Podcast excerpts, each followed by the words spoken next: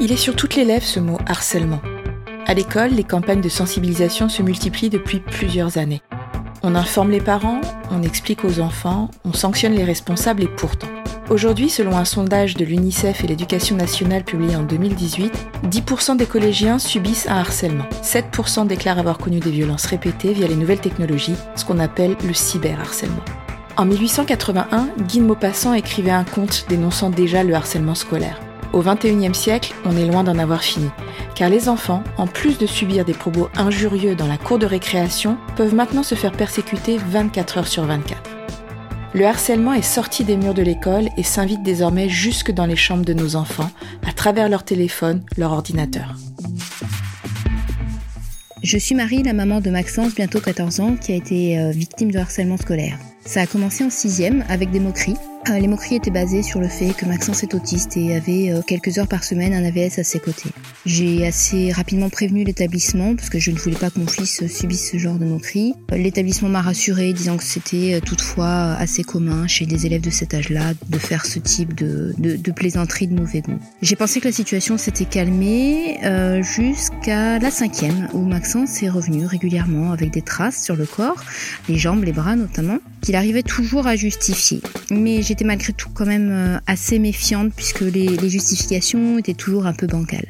Sauf qu'un jour, il est revenu avec des marques au visage. Et les marques au visage, de la façon dont il était censé se les être faites, c'était tout simplement impossible. Donc là, mon premier sentiment, ça a été d'être atteinte dans ma chair, dans ce qu'il y a de plus intime. On avait touché à, mon tout petit, à mon enfant. Et de me dire, mon Dieu, il subit ce que j'ai vécu, moi, 20 ans en arrière, à la même période de ma scolarité.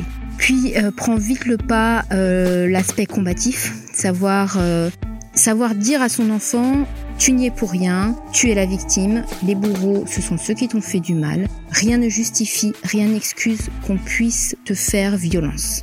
Donc j'avais prévenu l'établissement scolaire qui une fois de plus a calmé le jeu, sauf que peu de temps après, Maxence a été violemment agressé avec des élèves qui l'ont frappé au sol pendant que d'autres le filmaient et enfin, bien sûr, un groupe assistait à la scène. Donc là, j'ai porté plainte. J'ai porté plainte pour qu'il sache que lui n'avait rien à se reprocher et que les autres avaient fait quelque chose de grave qui pouvait les suivre toute leur vie. En tout cas, euh, je ne sais pas si ça se reproduira ou pas dans sa scolarité, malheureusement, je l'espère vraiment pas. Mais une chose est sûre, c'est que le fait qu'il sache que j'étais à ses côtés, que je le défendrai quoi qu'il arrive, a beaucoup compté et lui a permis de, de regagner confiance en lui. Comment je décèle si mon enfant est harcelé? Comment je peux l'aider? Pourquoi lui? Pourquoi je suis passée à côté? Autant de questions pour mieux comprendre pourquoi l'école peut devenir pour certains une vraie souffrance. C'est Emmanuel Piquet qui va y répondre. Auteur notamment de Te laisse pas faire, Je me défends du harcèlement ou encore le harcèlement scolaire en 100 questions, elle explique aux parents qu'ils ont raison de se demander si leur enfant fait partie des 700 000 élèves confrontés à ce fléau. Thérapeute, formatrice, elle est spécialisée dans le traitement du harcèlement en milieu scolaire et fondatrice des centres de consultation Chagrin scolaire et à 180 degrés. Bonjour, je suis Dorothée Saada, la maman curieuse qui, pour parents, cherche comment on fait chez les autres pour vous aider à trouver des solutions avec vos enfants. Bienvenue dans ce nouvel épisode de notre podcast Parents Galère sa mère, un épisode pour lutter et agir contre le harcèlement scolaire. Bonjour Emmanuel. Bonjour. Alors, euh, je suis maman moi-même de deux garçons et en préparant ce podcast, la première question qui m'est venue, c'est où est la limite parfois floue entre euh, le l'enfant qui me dit ouais lui il m'a embêté à l'école ou euh, il me harcèle. Comment moi en tant que parent je peux être consciente du danger sans être parano? C'est une excellente question parce que comme vous le disiez en introduction, on met un peu le mot harcèlement maintenant sur toutes les situations, même des situations qui n'en sont pas. Je pense par exemple à des bagarres qu'il peut y avoir dans les cours d'école, qu'il y a toujours eu, hein, en effet, mais où parfois on gagne une bataille et puis parfois on en perd une. Alors quand on la perd, on est très très triste. Mais comme on en gagne une le lendemain, c'est beaucoup moins grave. Euh, le problème du harcèlement, c'est que c'est pas une escalade symétrique comme des batailles à répétition, c'est ce qu'on appelle nous une escalade complémentaire entre un enfant qui est de plus en plus en position recroquevillée, basse, euh, humilié d'une certaine manière, et un enfant ou un, un groupe d'enfants de l'autre côté qui est lui de plus en plus en position haute, en position d'emprise, en position de puissance. Et au mm. fond, c'est cette escalade complémentaire qui va, de notre point de vue, définir la situation de harcèlement. Maintenant, l'institution, d'une façon générale, qui, euh, qui établit en fait hein, les critères de ce qu'est euh, le harcèlement, parle évidemment de répétitivité, donc de fréquence, parle d'une chose avec laquelle je ne suis pas d'accord et qui consiste à nous expliquer que seuls les enfants différents euh, se font harceler, ou en tout cas en grande majorité, ce qui, de mon point de vue, c'est même pas un point de vue, c'est parfaitement étayé par notre pratique clinique et complètement faux. C'est-à-dire qu'il y a un certain nombre d'enfants qui n'ont aucune aspérité à laquelle visiblement se raccrocher et qui pour autant se font maltraiter de façon absolument violente. La deuxième euh, chose qui échappe, je trouve, à la définition dans, l'analyse institutionnelle, en tout cas qui échappe aux faisceaux institutionnels, c'est l'isolement.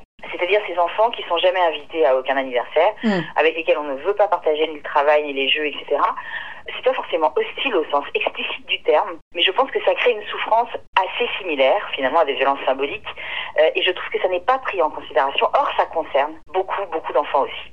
Alors, donc en tant que parent, quand on a un doute, on a peur ou qu'on veut savoir, quelles questions est-ce qu'on peut, on peut lui poser? Parce que c'est pas facile. Moi, je sais que quand je demande à la fin d'une journée à mon enfant comment ça s'est passé à l'école, euh, souvent on a deux réponses. C'est soit euh, ça va, soit euh, je sais plus. Oui, ce qui est, ce qui est tout à fait, ce qui est absolument pas inquiétant hein, d'une certaine façon. Mais alors, je pense qu'il faut avoir quelque chose en tête de très important, mm. c'est que les enfants, notamment les adolescents, mais ça peut commencer en CM1, CM2, ont une tendance assez forte à ne pas en parler aux adultes et notamment pas aux parents. Alors, tout le monde s'étonne de ça. Moi, je trouve ça relativement logique parce que, premièrement, ils savent, de façon soit euh, très intuitive, soit parce qu'ils l'ont vécu, ils savent à quel point c'est douloureux pour les parents d'avoir un enfant malmené, maltraité, isolé, euh, blessé, etc. C'est une souffrance animale hein, chez le parent, c'est logique qu'elle soit animale et donc, en gros, on a envie à peu près de tuer tout le monde ou de d'éclater en sanglots. Enfin, je veux dire, c'est très, c'est très émouvant en fait. Et donc, ils le savent, ils le pressentent euh, à minima et donc, ils ont envie de nous protéger. C'est la première raison. La deuxième raison, qui est aussi euh, puissante à mon avis, c'est que ils ont très peur de ce qu'on va faire. Ils ont très peur de ce qu'on va faire et de la façon dont on va intervenir dans ce problème, parce qu'ils savent, pareil, hein, intuitivement ou pas, que ça peut avoir exactement l'effet inverse à celui escompté. Et donc, ça fait quand même deux raisons fondamentales qui sont de bonnes raisons hein, pour ne pas en parler aux adultes. Oui, c'est pour ça qu'ils n'arrivent pas à se livrer. Exactement. Ils n'ont pas envie de se livrer à certains moments, ils ont peur de se livrer à certains moments. Et du coup, ça veut dire que c'est hyper important pour les parents de bien comprendre qu'il n'y a aucune culpabilité à ne pas avoir vu des faits de harcèlement. Parce qu'ils sont extrêmement euh, puissants, certains, pour euh, vraiment le dissimuler le plus possible. J'ai rencontré aussi une, une maman euh, dont le fils ne s'était pas livré parce qu'au bout d'un moment, il en avait parlé, il disait qu'il ressentait une profonde empathie envers son harceleur. Alors, ça, c'est un, une situation assez fréquente euh, où on a une espèce de, d'ambivalence d'ambivalence de, de sentiments en fait hein, vis-à-vis de la personne qui nous qui nous fait du mal, ce qui est assez fréquent dans les couples aussi, pardon hein, de le dire, ce n'est pas réservé aux enfants. Euh, et, et, du coup, euh, le problème c'est que très souvent ces enfants-là se retrouvent en fait face à un dilemme euh, assez cornélien qui est soit je reste dans cette relation qui à certains moments me fait du mal, mais qui à d'autres moments ne me fait pas de mal. Parfois, ça peut être par exemple des groupes de filles, c'est assez genré euh, à ce niveau-là, des groupes de filles qui prennent et puis qui jettent, qui reprennent et qui rejettent. Donc, euh, euh, au moment où on est jeté, on est vraiment très mal, mais au moment où on est repris, on est vraiment très bien. Donc, il y a quelque chose de cet ordre-là en termes d'ambivalence. Et donc, la question, le dilemme, au fond, c'est soit je reste dans cette relation qui parfois me fait du mal et parfois me fait du bien, soit j'en sors. Mais si j'en sors, alors il y a d'autres risques. Il faut bien comprendre que les enfants, nos enfants, depuis euh, maintenant, le, je trouve que ça a tendance à se dilater dans le temps. C'est-à-dire qu'avant, c'était vraiment très concentré au collège. Maintenant, ça a tendance à se dilater au primaire et également à l'université, de l'autre côté. Hein, C'est-à-dire qu'il y a vraiment des souffrances qui se, s'étalent, en fait, d'une certaine façon. Et donc, euh, pour revenir à la question dont, dont vous parliez juste au, au début, justement pour éviter ça, euh, l'idée, c'est de lui dire, je sens que c'est compliqué pour toi. Je sens que c'est compliqué pour toi en ce moment. C'est une intuition que j'ai, moi, ta maman. Euh, ce serait un ressenti. Nous, nous oui, c'est un ressenti. J'ai l'impression que c'est compliqué. Je comprends que tu n'aies pas envie de m'en parler. Je comprends que tu n'aies pas envie de m'en parler parce que parfois les adultes ont fait des choses qui ne sont pas euh, exactement efficaces et qui parfois même peuvent être euh, tout à fait inefficaces. Et donc je comprends que tu n'aies pas envie de m'en parler. Sache que si tu m'en parles, et ça c'est vraiment très important, sache que si tu m'en parles, je ne ferai rien avec lequel tu ne seras pas strictement d'accord. Oui. Que ça, c'est un des gros problèmes qu'on a en ce moment, je trouve, dans cette gestion des faits de harcèlement, c'est que les enfants harcelés, qui sont quand même les meilleurs experts de ce qui leur arrive, pardon, c'est quand même eux qu'il faut écouter, de mon point de vue, ne sont pas écoutés. C'est-à-dire que lorsqu'ils disent aux parents ou lorsqu'ils disent euh, à l'institution je, ne veux pas vous donner nom, je ne veux pas vous intervenir, je ne veux pas que vous fassiez d'intervention en classe, je ne veux pas vous parler aux parents des, enfants qui m'embêtent, euh, on ne les écoute pas. Et c'est ce qu'on fait c'est ce qu'on fait. On, va à l'inverse de ce qu'il nous demande. Ce qui est très problématique. Hein. Mais est-ce qu'on peut gérer le cas sans, euh, sans justement passer par toutes ces étapes, d'aller en parler euh, à droite et à gauche? Ben, C'est-à-dire que notre notre intuition, mais également qui est étayée donc par, par notre clinique, puisque nous on reçoit chez chacun scolaire, on reçoit environ 500 enfants ou adolescents euh, harcelés par an. Donc on a, je pense, en Europe le matériau clinique le plus vaste sur le sujet. Et c'est un matériau clinique en plus qui n'est pas un matériau clinique juste d'écoute et de récolte d'informations. C'est un matériau clinique lié à des thérapies où on a accompagné les enfants pour les faire sortir de ces, de ces faits de harcèlement. Très clairement, dans une très grande majorité de cas, le fait d'être intervenu euh, de cette façon-là, la plupart du temps, n'a rien résolu et parfois même a aggravé les choses. Pour une raison assez simple, c'est que d'une certaine manière, l'enfant qu'on va prendre en charge à ce niveau-là, c'est-à-dire qu'on va du coup intervenir à sa place en allant voir soit les enfants qui font ça, soit leurs parents, soit en faisant euh, une vie de classe sur le sujet, etc., sont des enfants à qui finalement on enlève l'apprentissage qu'ils vont ensuite à savoir se faire respecter. Et ce faisant, alors même qu'on veut exactement l'inverse, on creuse un peu plus le manque d'estime qu'ils ont en eux sur ces capacités relationnelles. Alors qu'on veut l'inverse. Parce qu'au fond, euh, en intervenant euh, à leur place, on renforce cette escalade complémentaire dont on parlait juste au début. C'est-à-dire que on rend cet enfant encore plus vulnérable aux yeux des autres, puisque les autres se disent donc, lui, c'est vraiment la cible totalement adéquate, puisqu'il est incapable de se défendre la preuve. Oui, il a besoin les parents qui interviennent ou les adultes qui interviennent. Eh de la même façon, le message qu'on envoie à cet enfant-là, je le redis, c'est hyper important, c'est qu'on lui dit, tu n'es pas capable de te défendre euh, relationnellement quand il t'arrive des choses difficiles comme ça, la preuve, je suis obligé d'intervenir à ta place. C'est pas du tout le message qu'on va envoyer, qu'on soit bien clair. Le message qu'on va envoyer, c'est je t'aime et donc je te protège. Mm. Mais le message qu'on envoie malheureusement, de façon implicite, c'est quand même un message qui lui dit, tu n'es pas capable. Et le problème, c'est que euh, ce message-là, il l'intériorise. Or, précisément, ce message-là intériorisé va lui donner une posture qui est typiquement le genre de posture que les harceleurs de tout poil adorent. Une posture de vulnérabilité. Ouais, mais c'est, du coup, alors on fait quoi si, en, tant que parent? Non, mais c'est compliqué. alors là, franchement, c'est vraiment moche. Donc, euh, en fait, nous, euh, du coup, partant de ce constat euh, assez étonnant qui fait que donc vous, vous citez les chiffres de l'UNICEF et de l'Éducation nationale, le dernier rapport PISA en parle aussi. Les, les, les faits de harcèlement augmentent en France. On n'est pas du tout en train d'enrayer ce phénomène. En revanche, ce qui est euh, assez étonnant, c'est que les adultes en parlent beaucoup harcèlement, comme vous le disiez très bien en introduction. Les enfants n'en parlent pas si vous, si vous regardez bien. Si vous observez autour de vous et que vous posez la question à des adolescents en disant qu'il y a des cas de harcèlement dans ta classe, ils disent non, non, non, non. Ah oui, jamais. Et, dans le collège, il y en a, euh, je crois, ouais, j'ai vaguement entendu parler, mais je connais pas. Ouais. Parce que c'est devenu presque quelque chose qui est devenu un sujet adulte, en fait, moi je trouve. Et donc, nous, notre préconisation, notre proposition, euh, c'est vraiment de nous mettre à côté de ces enfants-là et de les aider à réguler avec leur harceleur, de façon à ce que l'inconfort change de côté. Parce que on se rend compte que euh, si ces enfants-là, les enfants qui harcèlent, qui ne sont pas des psychopathes, hein, ce sont nos enfants hein, qui harcèlent aussi. Hein, oui, bien sûr. Là-dessus. Euh, et en fait, ils harcèlent pour une, une seule et unique raison, la plupart du temps, c'est qu'ils sont en recherche de popularité. Parce que ça, c'est un des ingrédients absolument euh, indispensables à comprendre dans ce phénomène, c'est que euh, nos enfants, depuis euh, deux générations, je dirais, je dirais, sont absolument obsédés par cette notion-là, même s'ils ne la nomment plus, qui est au fond cette angoisse absolument hallucinante à l'idée de se retrouver tout seul. Mhm. Et donc, ils sont prêts à tout pour ne pas être tout seul.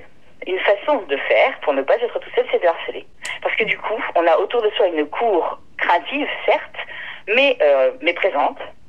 Et donc, des gamins qui ont euh, des facilités à trouver des surnoms méchants, à clasher, à être euh, vraiment dans une expressivité un peu agressive, ont trouvé ce moyen-là pour asseoir leur popularité. Vous voulez dire en tout cas que aussi le harcèlement, ce n'est plus juste donc une victime et son harceleur, ça peut être aussi donc avec un groupe de supporters autour du harceleur il n'y a pas de harcèlement sans supporter. En fait, c'est vraiment de ça que ça se que ça se nourrit dans la très très grande majorité des cas. Et donc du coup, euh, ce qu'il faut bien comprendre et qui est très difficile à comprendre pour les parents, c'est que l'émotion fondamentale du harceleur au moment où il harcèle, c'est du plaisir. Un plaisir lié euh, à la puissance, au sentiment de puissance, à l'emprise, au pouvoir qu'il a euh, à la fois sur le groupe, à la fois sur la personne qu'il harcèle. Et donc, je trouve tout à fait paradoxal de s'adresser à lui pour qu'il arrête alors même qu'il n'a aucune raison d'arrêter. Or, c'est ce que fait l'institution en permanence. C'est-à-dire que l'institution en permanence travaille uniquement sur les harceleurs en essayant d'en faire prendre conscience que c'est moche, que c'est méchant, en les sanctionnant, en faisant de la morale, etc. Mais personne ne s'occupe au fond de comment est-ce que le harcelé, qui est celui qui a le plus intérêt à ce que ça s'arrête Parce que lui, il souffre, en fait, sa famille également. Lui alors, il a des ressources, ce gamin-là, mais on les regarde jamais. On le regarde comme étant essentialisé victime, c'est-à-dire que on regarde que euh, le fait qu'il s'en sort pas, et donc on va faire à sa place, je le redis, en aggravant les choses, hein, de mon point de vue, en tout cas en, aggravant cette structure relationnelle asymétrique. Alors même que si, en effet, on se met à côté de lui en lui disant, tiens, réfléchissons un peu, la prochaine fois qu'il te dit ça, réfléchissons à ce qu'on pourrait dire en fait, à ce qu'on pourrait faire de différent pour qu'à un moment donné, au lieu de gagner en popularité au moment où il te harcèle, il perde en popularité. Vous voulez dire par là que euh, c'est vrai qu'on en parle beaucoup dans les établissements scolaires, hein, je le disais en introduction, le personnel des établissements serait pas suffisamment bien formé et qu'il faudrait leur apprendre à, mieux gérer justement les cas et justement à plus s'occuper des victimes maintenant. Alors, je, je, pense que les enseignants ont beaucoup de choses sur les épaules, notamment euh, en ce moment. Enfin, je veux dire, donc c'est vrai. euh, mon propos n'est absolument pas de dire qu'ils sont pas formés. Je pense qu'ils sont, ils se sentent extrêmement impuissants à certains moments. Je pense qu'il faut vraiment que les parents comprennent que les faits de harcèlement euh, sont des faits qui sont mis en place de façon extrêmement subreptice, extrêmement souterraine. Je veux dire, les enfants sont pas idiots. Il faut en sorte que les adultes ne voient pas les choses. Hein. Donc c'est extrêmement difficile à laisser. Si c'est difficile à laisser pour un parent, vous imaginez pour un enseignant. Hein. Je veux dire, il faut quand même aussi euh, regarder les choses un peu en face. Et donc, je pense qu'en effet, c'est plutôt des, populations transversales qu'il faudrait former, comme les, les CPE au collège, par exemple, comme les directeurs d'école euh, primaires. Euh, donc, des, des, populations un peu transversales qui, en effet, gagneraient très fortement, en tout cas, chaque fois qu'on intervient dans un établissement comme ça, et le diplôme universitaire qu'on a mis en place et qui est actuellement dispensé à l'Université de Liège, pour justement les professionnels de l'enfance, sert à ça, c'est-à-dire à les former, à outiller des enfants vulnérabilisés euh, par le harcèlement pour qu'ils parviennent à contribuer à mettre fin à ces faits de harcèlement. Parce que l'avantage de ça, en plus, c'est que il faut un apprentissage pour leur vie entière. Parce que la tentation, évidemment, est très grande pour un certain nombre de parents, d'enfants, de professionnels aussi, de se dire à un moment donné, quand les faits de harcèlement euh, sont douloureux et qu'on n'arrive pas à s'en sortir, ce qui est quand même très souvent le cas, alors on va changer d'établissement. Oui, ça c'est particulièrement dur parce que je, me rends compte euh, que les enfants qui doivent quitter euh, leur établissement sont d'autant plus blessés du coup parce qu'ils se disent mais pourquoi, pourquoi c'est à moi de partir, non? Exactement, il y a une forme de double peine, vous avez parfaitement raison, qui est quand même assez incroyable. Mais de surcroît, et ça c'est ce qui me semble encore plus grave, c'est qu'on sait aujourd'hui que 60 à 70% des enfants harcelés qu'on change d'établissement pour des faits de harcèlement se refont harceler. Et pourquoi? Mais parce que précisément, ils n'ont pas fait les bons apprentissages. C'est-à-dire que quand on ne sait pas, du coup, réguler avec des gens qui nous font du mal, quand on ne sait pas, on n'a pas acquis les compétences qui consistent à savoir se faire respecter, eh ben ça continue dans d'autres domaines. Je veux dire, moi, toutes les souffrances au travail que je, ressens en, thérapie relationnelle, puisque c'est quand même essentiellement euh, ce qui fait souffrir, hein, ce sont les relations, euh, eh bien, euh, souvent, c'est des enfants qui ont été harcelés petits. Parce que je veux dire, on retrouve les mêmes à la machine à café, ce sont les mêmes interactions dans les entreprises. Et donc, c'est parfaitement logique, d'autant plus que nous, on considère qu'un des ingrédients les plus, les plus forts euh, en dehors de ce syndrome de popularité dont je vous parlais tout à l'heure, du harcèlement, c'est en effet la vulnérabilité de ces enfants-là. Qui est plus vulnérable qu'un enfant qui se retrouve dans un nouvel établissement Ben oui, bien sûr. Euh, alors qu'il vient d'être harcelé et qu'il espère de tout cœur ne plus l'être. Il n'y a rien de plus vulnérable que ça.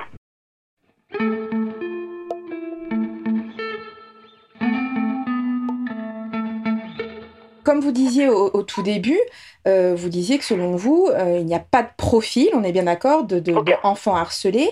Mais est-ce que nous, en tant que parents, on peut quand même essayer d'anticiper ou être à l'affût, je ne sais pas, en fonction de la personnalité de son enfant? Est-ce que, je sais pas, est-ce que je vois mon enfant qui est très timide et pas très sociable, est-ce que ça doit m'alerter ou pas? Pas forcément, pas forcément, parce qu'il y des enfants très timides qui ne seront pas du tout harcelés, et des enfants extrêmement bien dans leur point à un moment donné qui se feront harceler quand même. Hein. Donc simplement, la vulnérabilité, c'est quelque chose qui est lié à des événements qu'on peut vivre, ne serait-ce que dans une journée ou dans une semaine, je veux dire familialement ou autre, et donc à un moment donné, on se sent euh, plus fragile. Enfin, c'est valable pour les adultes aussi, évidemment. Le problème, c'est que les enfants, les adolescents, jusqu'à environ 20-22 ans, ils ont un espèce de radar euh, absolument euh, bien fait pour déceler qui est vulnérable à un instant donné. Ils, savent les décrire. C'est assez étonnant. Hein. C'est-à-dire que on, leur met 10 collégiens devant eux en disant à votre avis lequel se fait harceler. Ils savent. Alors que nous, on ne sait pas. Hein. Eux, ils savent. Et ils savent pour une raison très simple, c'est qu'ils savent par la posture. C'est bien ça en fait dont on parle nous. C'est que nous, on veut vraiment aider les enfants à changer de posture pour qu'à un moment donné, les harceleurs se disent je n'y vais pas, je n'y vais plus. Donc vous intervenez, euh, Emmanuel, avec votre association, vous intervenez au sein des établissements. Comment ça se passe exactement alors, quand on intervient au sein des établissements, la plupart du temps, on va mettre en place ce qu'on appelle des ateliers de résistance. C'est-à-dire que on va en collectif proposer à une quinzaine d'enfants qui seront validés par, par l'équipe éducative et par leurs parents évidemment, comme étant des enfants qui souffrent dans la cour et dans les relations avec les pères. On va donc organiser des ateliers où on va les entraîner en fait avec la situation qui nous amène, on va les entraîner à dénouer, à dénouer cette, euh, cette interaction euh, dysfonctionnelle. Donc ça, on peut le faire. On va le faire d'ailleurs là dans le, cadre de la journée nationale contre le harcèlement, mhm. euh, comme on le fait tous les ans depuis maintenant une dizaine d'années. On ouvre tous nos centres dans différentes villes de, France pour les enfants de primaire de façon gratuite pour ceux qui, qui voudraient venir s'entraîner. Donc ça, c'est ce qu'on fait dans les, dans les établissements. Ce qu'on peut mettre en place aussi, c'est des, euh, des, consultations en fait au sein des établissements pour les enfants qui le demandent et encore une fois validées par à la fois les parents et les, enseignants, mais de façon plus individuelle. Et puis surtout, on en reçoit en consultation en fait, hein, euh, en ville en fait, hein, d'une mhm. certaine façon.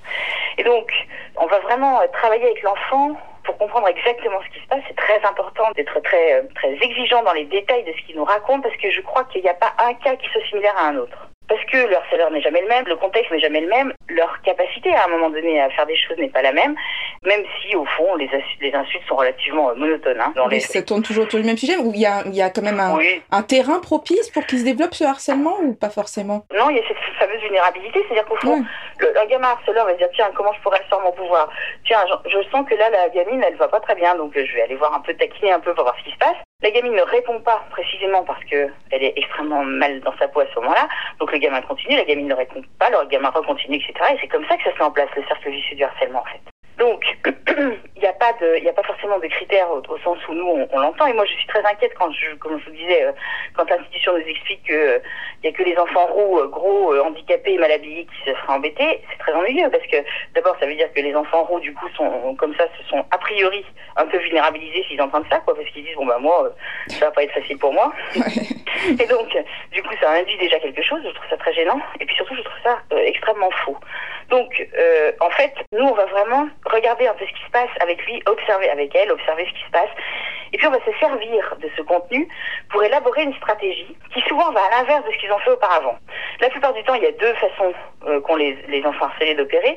Soit ils se recroquevillent, ils essayent de passer dans les trous de souris, ils, ils essayent de s'effacer dans les murs, etc. Ça, c'est à peu près 80% d'entre eux. Soit ils explosent dans des, espèces de crises de, de hors contrôle, en fait ils s'infantilisent totalement.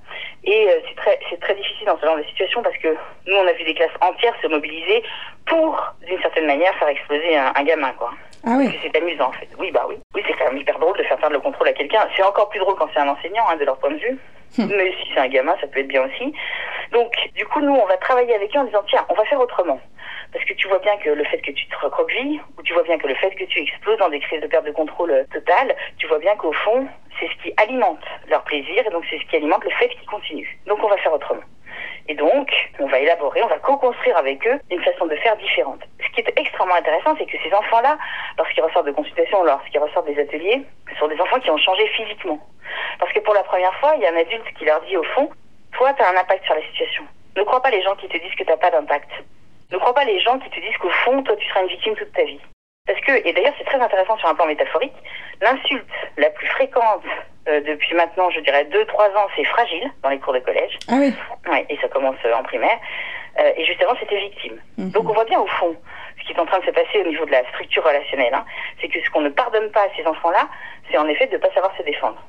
Donc nous, on leur apprend à se défendre. Des jeux de rôle, des choses comme ça Absolument, donc on va beaucoup les entraîner, hein, parce qu'ils sont pas très... Ben, évidemment, comme ils sont en grande vulnérabilité la plupart du temps, ils sont pas dans des attitudes très fortes au niveau de la répartie au moment où ils arrivent chez nous. Hein. Donc on va les entraîner, on va demander aux parents de les entraîner, on va leur demander de s'entraîner avec leurs frères et sœurs, avec leurs cousins, etc., jusqu'à ce que ça fuse de façon euh, extrêmement naturelle. Mais, et ça c'est vraiment très important que les parents comprennent, on se rend compte que quel que soit l'âge, et ça je trouve fascinant parce que moi j'avais pas eu l'intuition que ça serait valable pour tous les âges, je mhm. pensais que ce serait valable que pour la primaire, dans 50% des cas, ils n'ont pas besoin de mettre en place la stratégie qu'on a élaborée, le harcèlement s'arrête. 50%. Comment vous expliquez? Parce qu'il y a un changement de posture. C'est-à-dire que euh, le gamin qui sait ce qu'il peut répondre, ce qu'il va répondre. Sachant que bien entendu, nous, ce qu'on lui propose, enfin je dis bien entendu, c'est pas du tout évident, mais ce qu'on lui propose, c'est toujours quelque chose qui va, je le redis, se servir de la violence de ce qui lui est envoyé. Donc c'est quelque chose qui est de l'ordre de la résistance, hein, c'est pas quelque chose qui est de l'ordre de l'agressivité. Mmh, mmh, mmh. Euh, il va, on va vraiment se servir de ce qui lui est dit, à la fois dans la puissance et à la fois dans le contenu. Et en fait, un enfant qui euh, repart à l'école avec de façon symbolique une flèche dans son carquois, il n'a pas la même attitude. Et au lieu de, de baisser les yeux pour ne pas croiser le regard de son harceleur, il cherche des yeux son harceleur. Et ça, ça fait une différence absolument colossale. Alors du coup, ils rentrent, ces gamins, en séance 15 jours plus tard, en nous disant, euh, ils sont très mécontents, hein, parce qu'ils n'ont pas pu euh, mettre en place ce qu'on avait dit. et donc ils nous disent, je ne te félicite pas. Donc on dit, bah oui, on est vraiment désolé, mais enfin, garde bien quand même dans ton carquois, parce que si jamais il recommence, il faut que tu sois prêt. Mais il y a quelque chose qui est modifié dans la structure même de la relation. Mhm. oui.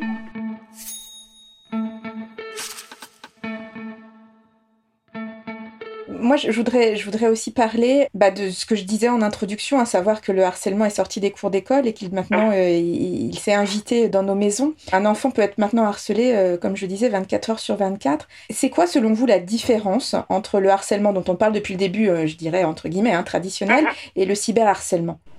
Alors, c'est une différence, c'est très important que les parents l'entendent. c'est une différence de degré. C'est pas une différence de nature. Mhm. C'est une différence de degré au sens où, comme vous l'expliquez euh, très bien, bah, c'est H24, c'est le dimanche à 15h dans le creux de la chambre de l'enfant et donc du coup, de ce point de vue-là, c'est plus intense, ça génère plus de souffrance. De mon point de vue, en plus, il y a cette espèce de vertige avoir des inconnus dont on n'imagine même pas l'existence qui peuvent être témoins de ça et même y contribuer, alors même qu'on ne les connaît pas et qu'ils ne nous connaissent pas. Donc, ça peut aussi, et c'est ça qui euh, est très angoissant à certains moments, ça peut aussi rester sur la toile d'une certaine façon, donc c'est extrêmement angoissant pour tout le monde et notamment pour les parents. Mais, mais, il faut pas se tromper d'ennemi. L'ennemi, c'est pas le média. L'ennemi, c'est la structure de la relation, je le redis, pardon, hein, je suis un peu obsédée, mais. Non, non, mais c'est qu'au fond, euh, au fond, ça veut dire que si tout à coup on coupe un enfant ou un adolescent des réseaux sociaux parce qu'il est cyberharcelé, mmh. alors il va continuer à se harceler dans les autres modalités, de façon vraisemblablement plus intense. Et ça, c'est très important aussi de bien le comprendre. Nous n'avons jamais reçu d'enfants qui ne soient que cyberharcelés. Ça n'existe pas. C'est une modalité supplémentaire. C'est-à-dire qu'on est harcelé et à l'école de manière euh, plus traditionnelle, comme on disait, et on est cyberharcelé, pas, pas que cyberharcelé. D'accord. Absolument. Euh, et donc, du coup, je pense que c'est vraiment hyper important, en revanche, de pouvoir outiller et, et, et faire beaucoup de prévention aussi hein, sur les réseaux euh, sociaux euh, auprès des enfants. Mais nous, euh, notre équipe de thérapeutes jeunes est plutôt une équipe qui est très familière de ces réseaux et qui va aider les enfants et les adolescents à riposter aussi sur les réseaux. Donc le, le, même, principe, résistance, mais pas, mais pas, on coupe pas des réseaux sociaux, on n'arrête pas. Bah, la plupart du temps, ça les met dans un état d'angoisse absolue hein, de ne pas savoir ce qui se passe sur les réseaux, parce qu'ils ont une illusion de contrôle au moins, ce qui est complètement faux, hein, ils ne contrôlent rien du tout, mais ils ont au moins une illusion de contrôle, donc on les met dans une double souffrance souvent qui est absolument catastrophique. Et, pardon, mais c'est le genre de comportement que je comprends parfaitement, mais qui va générer, en tout cas c'est le risque, le fait que les enfants n'en parlent pas. Hein. Parce qu'ils se disent, si j'en parle, on va me couper des réseaux. Eh ben oui, et du coup, comme je ne veux pas, je préfère me terrer. Exactement. Mais est-ce que cette flambée, parce qu'on en parle énormément hein, de cyberharcèlement, s'explique parce que justement, le, harceleur n'est plus en face à face? Est-ce que ça change quelque chose de pouvoir se masquer derrière un écran finalement? Ah bah bien sûr, oui, donc ça rend encore plus haineux, ça rend encore plus... Euh, il y, a, plus, il y a plus aussi ce, peut-être ce, cette empathie quand même que le harceleur peut voir parfois chez, chez, chez sa victime, puisqu'on est derrière un écran? Alors, je pense qu'en effet, ça, ça, ça, enlève à peu près toute empathie. Euh, maintenant, il ne faut pas non plus euh, avoir trop d'illusions de, sur l'empathie des harceleurs euh, dans la cour. Hein. C'est pas tellement ça le problème, en fait. C'est tout le sujet. C'est-à-dire que on va faire appel à l'empathie de gens pour lesquels c'est pas le sujet. Ça veut pas dire que ce sera pas le sujet plus tard. Je, c'est pas du tout définitif, mais leur sujet, c'est la popularité, c'est pas l'empathie notamment au collège, qui est la zone de cruauté quand même maximale, avec des chiffres qui sont complètement faux. Hein, c'est ça aussi qu'il faut bien avoir en tête, c'est que les enfants ne disent pas dans les questionnaires qu'ils sont harcelés. Il y a le biais de désirabilité sociale qui est énorme dans ces enquêtes-là. Et donc moi je pense qu'on sous-estime les chiffres très clairement. En revanche, ce que je pense c'est que par ailleurs sur le net, ils sont extrêmement rudes dans le vocabulaire et dans ce qu'ils se disent en fait. Hein. Ah et donc, mais c'est aussi une modalité, hein, c'est une de leurs modalités. À un certain moment, les, les mots n'ont plus de sens je redis, ils en reprendront après. C'est pas, j'en fais pas du tout une, une, fatalité, mais il faut aussi bien comprendre que souvent, ils sont dans des jeux euh, relationnels euh, sur le net qui sont, à mon avis, pas forcément exactement des cas de harcèlement. Maintenant, nous, ce qu'on retrouve euh, assez fortement en, en, cas de cyberharcèlement et sur lesquels on travaille beaucoup, c'est les cas de revenge porn. C'est-à-dire des gamines dont on va diffuser des photos d'elles nues ou, ou mhm. très intimes. Ça, c'est vraiment quelque chose d'extrêmement violent. Et comment est-ce que vous soignez ce trauma-là chez ces jeunes filles? Bah, Tout dépend en fait hein, de la façon dont se manifeste le trauma, dans la façon dont euh, ça les empêche de vivre euh, ensuite. Mais euh, grosso modo, on va les accompagner encore une fois à reprendre leurs droits sur leur image par voie numérique, hein, en fait, hein, d'une certaine mhm. façon, en arrêtant de se recroqueviller, en arrêtant de voilà de se terrer comme des lapins pris dans les phares. On va les remettre en pouvoir, en contrôle de leur image, pour modifier leur perception de ce problème-là, quoi. Et puis ensuite, euh, bah, il va falloir les réaccompagner euh, dans les relations, parce que le problème, c'est que évidemment, quand on a été harcelé de cette façon-là ou d'une autre d'ailleurs, et que on ne s'en s'est pas sorti par ses propres moyens, mais qu'on en est sorti par la vie qui a fait qu'on a changé d'établissement ou etc. Le problème, c'est que comme je vous le disais, ça reste en fait en termes d'apprentissage, quoi.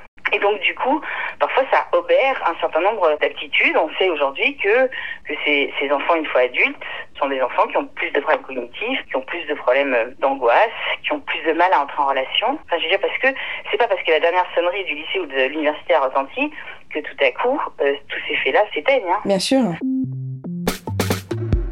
J'ai une question, parce qu'on parle beaucoup donc des victimes, c'est normal, de comment aider les parents à déceler tout ça. Mais comment on fait si mon enfant, c'est le harceleur Alors, c'est très compliqué parce que, justement, premier point pour vous répondre, c'est quand même très intéressant. nous, on n'a jamais en 15 ans reçu de parents d'enfants harceleurs. Ah ouais Mais non, mais parce qu'ils ne souffrent pas. C'est pour ça que je, je, c'est pour ça que je ne comprends pas pourquoi on travaille avec ces personnes-là, en fait, d'une certaine façon. On fait le travail à Alors, on a, on a beaucoup de questions en conférence sur ce sujet, hein, puisque, voilà, là, c'est moins gênant, donc en gros, c'est, voilà, c'est pour ma cousine, parce qu'elle, elle a son enfant qui est harceleur. oui, bien sûr. Bah oui, on a honte, forcément. bah oui. Euh, donc, en fait, moi, je crois qu'on ne peut pas faire grand-chose parce qu'ils n'ont pas beaucoup de raisons d'arrêter. Vous voyez Alors ça ne veut pas dire que une fois euh, adultes ou jeunes adultes, ils vont pas tout à coup ressentir une, immense culpabilité. A posteriori, ça j'y crois vraiment. Mais sur le moment, c'est un peu peine perdue. Vous voyez ce que je veux dire Et c'est pour ça que je suis très inquiète, moi, par les différentes euh, politiques menées par l'institution, parce qu'on n'est que là-dessus. Ça ne fonctionne pas. Je veux dire, on le sait, ça ne fonctionne pas. Tous les spécialistes, par exemple, sont d'accord. Pourtant, Dieu sait qu'on est en désaccord sur un certain nombre de points. Mais on est en accord sur un point de façon absolument claire, c'est que la sanction est inopérante. On s'est même rendu compte, nous, euh, que des enfants qui avaient été virés de certains établissements pour des faits de harcèlement, donc qui ressemble quand même à quelque chose qui est un peu de l'ordre de la justice, hein, par rapport à la double peine dont on parlait tout à l'heure. Oui, bien sûr. Eh bien, on se rend compte qu'après cette exclusion définitive, les faits de harcèlement ont recommencé comme délégués à d'autres. Donc ça ne fonctionne pas. Mais d'ailleurs, que dit la loi exactement par rapport Alors, exactement, la loi dit que c'est du pénal. Ça veut dire que, donc, je veux dire, c'est quelque chose de, de, de, grave. Enfin, je veux dire, c'est pas comme si les enseignants ne le disaient pas, c'est pas comme si euh, on ne le disait pas dans un certain nombre de communications euh, ministérielles. C'est du pénal, ça peut être très grave. Les, les, parents peuvent être poursuivis pénalement, il y a des amendes, il y a des peines d'emprisonnement. Enfin, après, il faut caractériser les faits. je veux dire, pour vous donner un exemple tout simple, je, je peux avoir, moi, des enfants qui sont absolument terrifiés par des regards qu'on leur envoie en, récré, par exemple. Comment voulez-vous sanctionner un regard? Ben Bien sûr, c'est impossible. Donc, et, de la même façon, ce que je vous disais au tout début, comment sanctionner des enfants qui ne veulent pas jouer avec un autre enfant? En maternelle, par exemple C'est impossible. Donc, on utilise des outils qui sont absolument pas adaptés au, fond à la situation. Et ce qui, moi, ce qui m'inquiète, c'est que je trouve que les gens qui en parlent beaucoup sont des gens qui n'ont aucune espèce d'expérience terrain. Ils parlent depuis des ministères, ils parlent depuis des bureaux, ils parlent depuis une expérience personnelle, mais, mais à aucun moment il y a un terrain. Et moi, je trouve quand même que c'est intéressant de parler euh, à partir d'un terrain, parce que sinon, je ne comprends pas quelle est la crédibilité. Alors, moi, je voudrais rappeler vos, vos deux centres. Euh, donc, il y a Chagrin scolaire à 180 degrés. Est-ce que euh, ce sont des, est-ce qu'il y a des centres de consultation qu'on peut retrouver dans toutes les villes de France? Alors malheureusement non, parce que sinon c'est notre objectif dans 120 ans. Non, je plaisante. mais en revanche, il y en a quand même dans un certain nombre de villes, et, également aussi c'est en Belgique. Et puis, je voulais parler de quelque chose parce que ça me tient vraiment à cœur. En fait, je, je, me suis rendu compte, grâce à plusieurs rencontres et plusieurs récits, qu'il euh, il y avait des, des moments où, certains enfants avaient été sauvés par le, par le fait qu'ils étaient partis en colonie de vacances. Et euh, du coup, euh, parce qu'au fond, c'est comme si, voilà, c'était absolument l'enfer à l'école, etc. Et puis tout à coup, pendant 15 jours, il y a quelque chose qui se passe qui est de l'ordre un peu de la grâce. C'est-à-dire que mhm. tout à coup, ces relations absolument ignobles s'arrêtent et que tout à coup, il y a une nouvelle identité qui, même si c'est pendant 15 jours, se met en place. Et donc, en réfléchissant à ça, on a on a travaillé avec un partenaire qui s'appelle euh, Colo Révélo et qui monte justement des, aussi des colonies de vacances pendant les vacances pour que les enfants puissent, pendant ces colonies, euh, ben, réapprendre au fond des relations qui leur font du bien. Mhm. Donc, euh, on, on, essaye vraiment de, de, regarder toutes les modalités. Donc, il y a la consultation en effet. Donc, on est à Lyon, on est à Paris, on est à Mâcon, on est à Dijon, on est à Lille, on est aussi euh, donc je vous le disais en Suisse en Belgique. Et puis, on essaie vraiment de, proposer des choses, comme les ateliers dans les établissements, ou comme ces fameuses colonies de vacances, pour qu'il y ait plusieurs modalités à disposition des enfants pour qu'ils puissent faire des expériences émotionnelles correctrices sur tout ce qui est relationnel. Est-ce qu'un parent dont l'enfant est harcelé peut vous solliciter s'il est dans une ville où il n'y a pas un, de vos centres pour que quelqu'un soit détaché et vienne intervenir dans l'établissement? Un parent peut appeler en disant voilà je suis pas dans un je suis pas près d'un centre et là on va avoir une on peut très bien avoir une consultation avec lui ou avec l'enfant en téléconsultation. Donc, évidemment vu les contraintes en ce moment c'est ce qui se fait de oui, oui, bien sûr. Nous quand on va intervenir dans un établissement c'est souvent pour un long projet. Vous voyez ce que je veux dire? Donc on est mhm. plus mandaté par soit une association de parents d'élèves soit un chef d'établissement lui-même, soit par un rectorat. Mais on n'intervient pas juste pour un cas. Vous voyez ce que je veux dire? Parce que ça mhm. demande trop de, trop de moyens. Donc, euh, il faut vraiment faire. Et puis en plus, voilà, nous, comme on se met à côté de l'enfant, on n'a pas besoin d'aller dans l'établissement. On a juste besoin d'être à côté de l'enfant, en fait. Donc, si je résume, les parents qui nous écoutent peuvent euh, passer par votre, votre site qu'on mettra dans le lien de, de Chagrin scolaire ou de à 180 degrés pour pouvoir éventuellement solliciter une téléconsultation? Exactement, exactement. Donc, ce sont des, thérapies brèves. Hein. Donc, la plupart du temps, euh, ces thérapies avec les enfants, ça dure entre 4 et 5 séances maximum. Euh, et, euh, et on a 80% de réussite. Donc, on a 20% d'échecs. Hein. C'est ça que ça veut dire quand même, si, mes calculs sont bons. et voilà, donc c'est pas, c'est pas à tous les coups on gagne, évidemment, parce que c'est très complexe comme sujet. Mais on y travaille de façon à ce que ce, ce taux de résolution augmente de plus en plus. Merci. Un grand merci euh, à vous, Emmanuel Piquet. C'est moi qui vous remercie. Pour nous avoir aidé euh, bah, à comprendre hein, les causes et les conséquences de, ce harcèlement scolaire, mais aussi pour nous avoir donné des clés pour agir euh, au plus vite. Merci beaucoup. Merci à vous. Retrouvez sur le site parents.fr tous nos témoignages et nos articles sur le harcèlement scolaire. Vous pouvez nous écouter sur Spotify, Deezer, SoundCloud et toutes les plateformes de podcast. Si vous avez aimé cet épisode, n'hésitez pas à nous laisser des commentaires, mettre des étoiles sur Apple Podcast. Écrivez-nous aussi sur le Facebook, l'Insta de parents ou le forum de parents.fr, on a hâte de vous lire. Je suis Dorothée Saada et je vous ai présenté ce podcast réalisé par Nicolas Jean. À très vite pour le prochain épisode de Galère sa mère.